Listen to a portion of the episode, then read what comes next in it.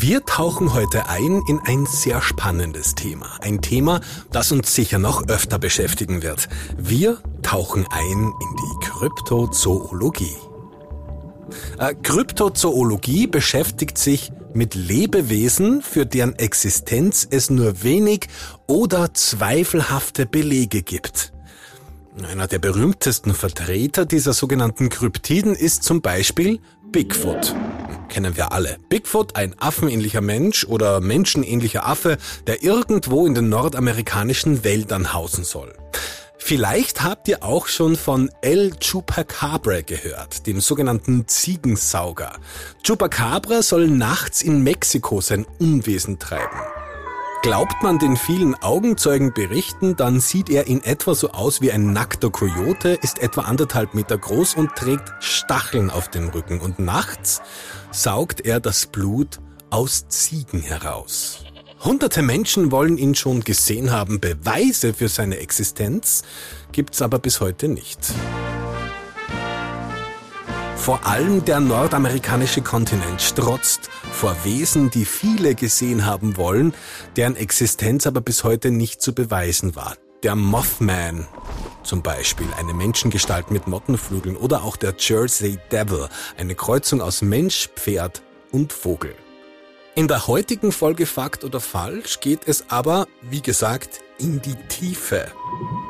Denn auch unter Wasser gibt es viele unerklärliche Wesen und heute beschäftigen wir uns mit dem wohl berühmtesten davon, mit dem Ungeheuer von Loch Ness.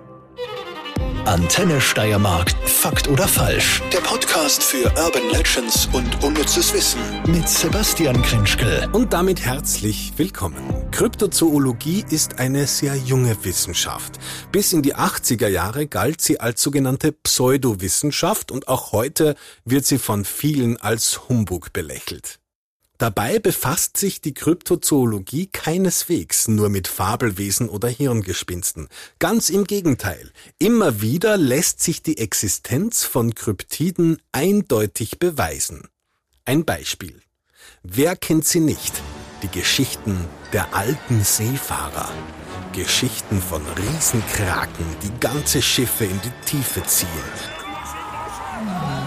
wir alle kennen doch diese alten, schaurigen Holzdrucke von drei Mastschonern, die im Griff eines riesigen, grimmig dreinblickenden Tintenfisches fast zu bersten drohen. Die Tentakel um die Masten gewickelt, bereit das Boot mit Mann und Maus in den tiefen Schlund des Ozeans zu ziehen.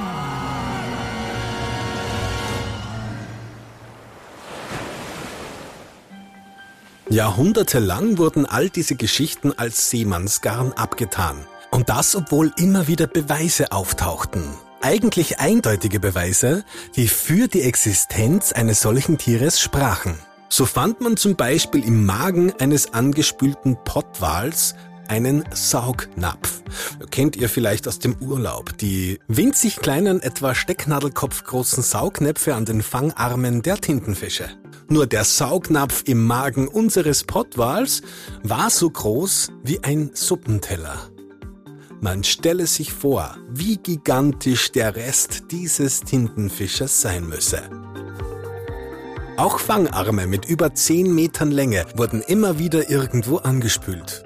Dennoch galt die Existenz dieses Tiers als Hirngespinst bis es dann im Jahr 2003 Wissenschaftlern in Spanien gelang, zwei lebende Riesenkraken oder besser gesagt Riesenkalmare zu bergen.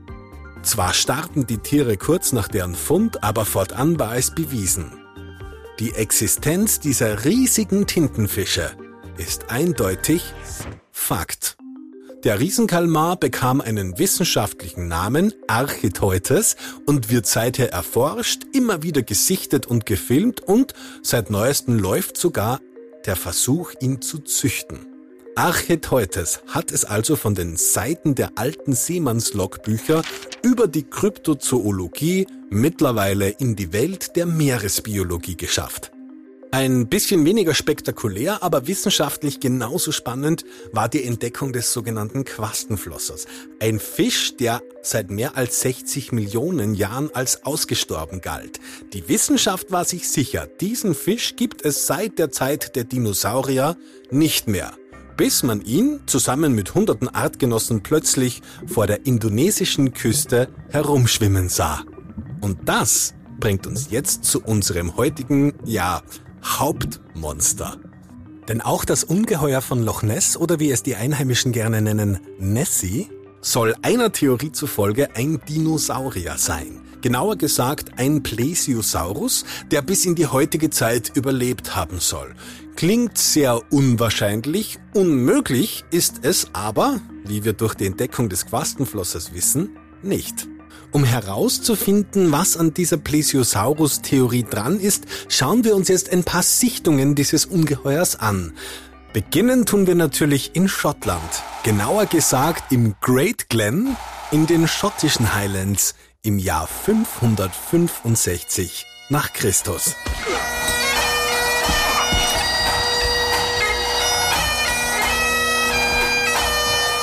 Der irische Mönch Kolumban hat es sich damals zur Aufgabe gemacht, die sogenannten Pikten, ein wildes, rauferisches Volk, das damals in Schottland lebte, zu missionieren. Danke. Kolumban gründet damals in Schottland ein Kloster und streift durch die Lande, um das Wort Gottes zu verbreiten. Dabei sammelt er eine Schar Anhänger, die ihn begleitet. Über sein Leben und Wirken gibt es ein Buch und im Kapitel 27 wird's für uns interessant. Als Kolumban am Ufer des Loch Ness vorbeikommt, steht da nämlich, stürzt sich plötzlich ein Seeungeheuer auf einen seiner Gefolgsleute. Kolumban machte das Kreuzzeichen in die Luft und rief den Namen Gottes an, während er dem wilden Tier befahl, nicht mehr weiter, zieh dich sofort zurück. Weiter steht da. Als das Tier die Worte des Heiligen hörte, floh es vor Angst, als ob es von Seilen von dort weggezogen würde. Der erste Bericht über ein Ungeheuer, das in den Tiefen des Loch Ness hausen soll. Und es sollte nicht der einzige bleiben. Immer wieder wird von unerklärlichen Vorkommnissen aus der Region erzählt und alle berichten von einem Seeungeheuer. Die einen erzählen von einem wuchtigen Körper mit einem langen Hals, die anderen von einem schlanken, schlangenartigen Wesen. Wieder andere wollen es sogar dabei beobachtet haben, wie es über die Straße kriecht. Wow.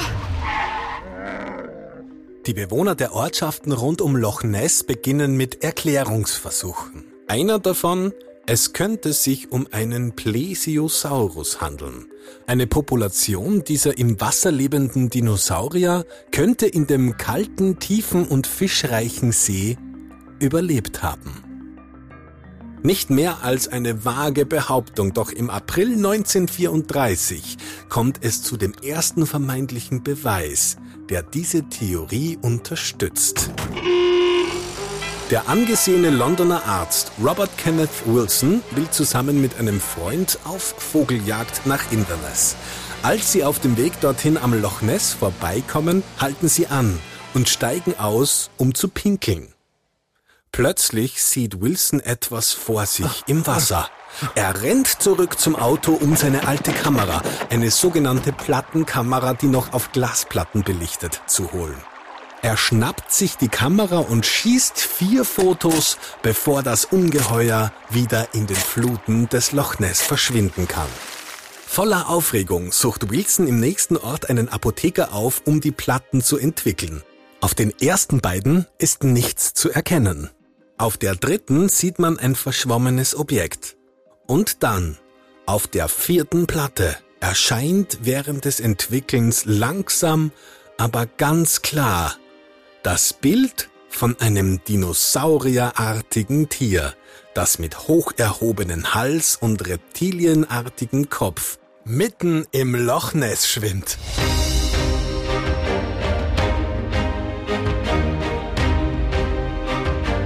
Drei Tage nach dieser Beobachtung erscheint im Londoner Daily Mail ein Exklusivartikel. Der ultimative Beweis ist erbracht. Das Monster von Loch Ness existiert. Der Artikel verbreitet sich im Eiltempo auf der ganzen Welt. Die Öffentlichkeit hat nicht den geringsten Zweifel. Immerhin handelt es sich bei dem Fotografen ja um einen angesehenen Londoner Chirurgen und nicht um irgendeinen spinnenden Hinterwäldler. Immer wieder wird der Plesiosaurus als Vergleich bemüht, aber einige Wissenschaftler haben da so ihre Zweifel. Ein Plesiosaurus kommt ihrer Meinung nach gar nicht in Frage. Unmöglich könnte er seinen Hals derart aufragen lassen, und auch kein anderes Wirbeltier der Welt wäre dazu in der Lage. Aber ihre Zweifel verhallen ungehört. Die Menschen wollen es glauben. Bis dann schließlich, 60 Jahre später, die ganze Sache als Schwindel auffliegt. Das berühmte Foto war nichts anderes als eine Zeitungsente. Verantwortlich dafür ein Reporter vom Daily Mail namens Marmaduke Wetherell. Marmaduke Wetherell war in den 1930ern beauftragt worden, über das Ungeheuer zu recherchieren.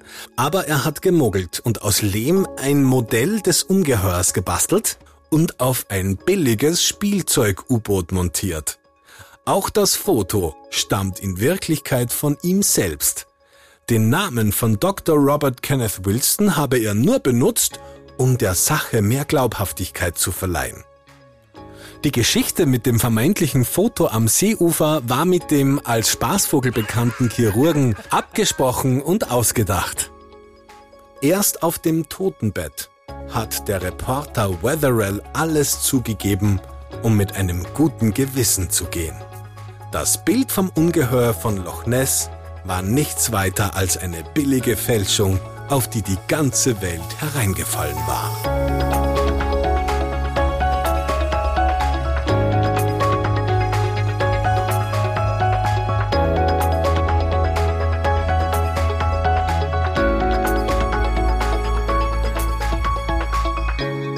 Was ist es jetzt aber tatsächlich, das Hunderte von Menschen in und um Loch Ness immer wieder beobachtet haben? Hier ein paar Theorien. Theorie Nummer 1. Robben. Loch Ness ist kein abgeschotteter See, wie wir ihn zum Beispiel in der Steiermark kennen, mit einem Zu- und einem Abfluss. Der See ist durch den River Ness direkt mit dem Meer verbunden. Wenn jetzt die Lachse auf ihrer jährlichen Wanderung durch den Fluss bis zum See schwimmen, um dort zu laichen, kommt es vor, dass sie von Robben verfolgt werden. Und wenn Robben hintereinander schwimmen und von der Seite beobachtet werden, dann können sie leicht mit einem einzigen langen Tier verwechselt werden, dessen Buckel im Wasser immer wieder auf und abtauchen. Nachts verlassen Robben auch gerne das Wasser. Und wer dann im Scheinwerferlicht eine Robbengruppe über die Straße kriechen sieht, der kann sie leicht für ein Ungeheuer halten zumal man mit Robben mitten in Schottland nicht unbedingt rechnet. Dass Robben für viele Sichtungen verantwortlich sein könnten, ist also Fakt. Theorie Nummer 2. Elefanten. Nein, ich meine das schon ernst. Spätestens seit einer gewissen Getränkewerbung in den 2000er Jahren wissen viele, Elefanten sind hervorragende Schwimmer. Wie aber kommt ein Tier, das in Afrika oder Indien zu Hause ist, in den Norden der britischen Inseln? Die Erklärung ist fast peinlich einfach. Ein Zirkus. Tatsächlich war in den 1930ern, in denen es bisher zu den meisten Sichtungen gekommen ist, der Zirkus Olympia am Loch Ness. Der Zirkusdirektor Bertram Mills ließ damals seine Elefanten immer wieder im See baden. Er war sogar so dreist, selbst ein Kopfgeld für das gefangene Monster auszuloben, obwohl er genau wusste, dass er selbst für eine Vielzahl der Sichtungen verantwortlich sein dürfte. Was also ziemlich unwahrscheinlich klingt, ist ebenfalls Fakt. Theorie Nummer 3. Wellenmuster. Da fällt mir was ein, was ich selbst mal im Urlaub auf Korsika erlebt habe. Plötzlich hat jemand aufs Meer hinausgedeutet und geschrien, Delfine! Eine Viertelstunde lang haben dann 30 Personen aufs Meer hinaus gestarrt, um diese wunderbaren Tiere zu beobachten, bis sich herausgestellt hat, es handelt sich nur um eine sogenannte Seiche, eine stehende Welle. Zu solchen stehenden Wellen kommt es, wenn Wellen vom Ufer reflektiert werden und sich mit anderen überlagern. Oft ist das in Häfen zu beobachten. Eine Welle, die sich nicht vom Fleck rührt und dabei eine durchaus beachtliche Höhe erreicht. Durch die topografischen Eigenheiten des langen und schmalen Loch Ness kommt es dort sehr häufig zu solchen stehenden Wellen. Wer so etwas mit eigenen Augen schon mal gesehen hat, der wird mir zustimmen. Eine solche Welle mit dem Rücken eines Tieres verwechseln zu können, das ist Fakt. Theorie Nummer 4. Fische. Seien wir ehrlich, die meisten von uns, inklusive mir selbst, kennen Fische nur als Forellen, wenn sie vor uns auf dem Teller liegen. Dass manche Süßwasserfische aber eine Länge von mehreren Metern erreichen können, haben wohl die wenigsten von uns auf dem Schirm. Aber denken wir an Waller, an Aale oder an Störe. Und genau solche Exemplare gibt es im Loch Ness. Wenn aber ein drei Meter langer Stör plötzlich vor mir aus dem Wasser auftaucht und genauso schnell wieder verschwindet, dann denk ich erstmal nicht an einen Fisch. Alles, was ich sehe, ist ein zackenbewehrter Rücken, der sich breit aus dem ruhigen Wasser wölbt. Dass ich dann auf Biegen und Brechen schwören könnte, ein Seeungeheuer gesehen zu haben, das ist für mich auf jeden Fall ebenfalls Fakt. Theorie Nummer 4.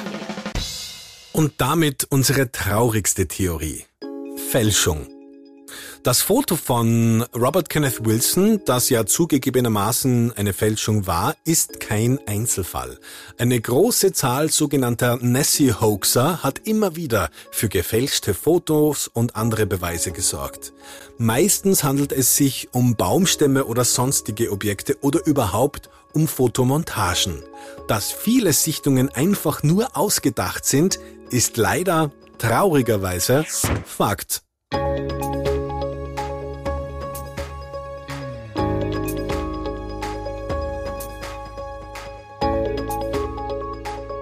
Eine Theorie habe ich jetzt völlig vergessen. Das dran Glauben. Am Ufer des Sees gibt es eine kleine Ortschaft, Druimna Drochit. Wenn man sich dort umsieht, dann stößt man an allen Ecken und Enden auf Nessie. Läden, in denen man Nessie als Stofftier kaufen kann, Lokale, die nach dem Ungeheuer benannt sind, Reisebüros, die Rundfahrten auf dem See anbieten und, und, und. Egal wen Sie dort fragen. In Drümna Drochit, so wie in ganz Schottland, glaube ich, ist man felsenfest davon überzeugt, dass Nessie existiert. Und das, obwohl 2003 sogar eine Expedition der BBC, bei der der gesamte See mit Echolot und Sonar ausgeleuchtet worden ist, zu dem offiziellen Ergebnis geführt hat, dass Nessie nicht existiert. Auch ich kenne die Berichte zu dieser Untersuchung. Sie sind aufschlussreich, plausibel und glaubhaft. Aber wenn ich am Ufer vom Loch Ness sitze und über den See blicke, ich sag's euch, dann halte ich Ausschau nach Nessie. Und solange Menschen das tun, ist die Existenz vom Ungeheuer von Loch Ness ganz eindeutig Fakt. Antenne Steiermark. Fakt oder falsch? Der Podcast für Urban Legends und unnützes Wissen mit Sebastian Krenschkel.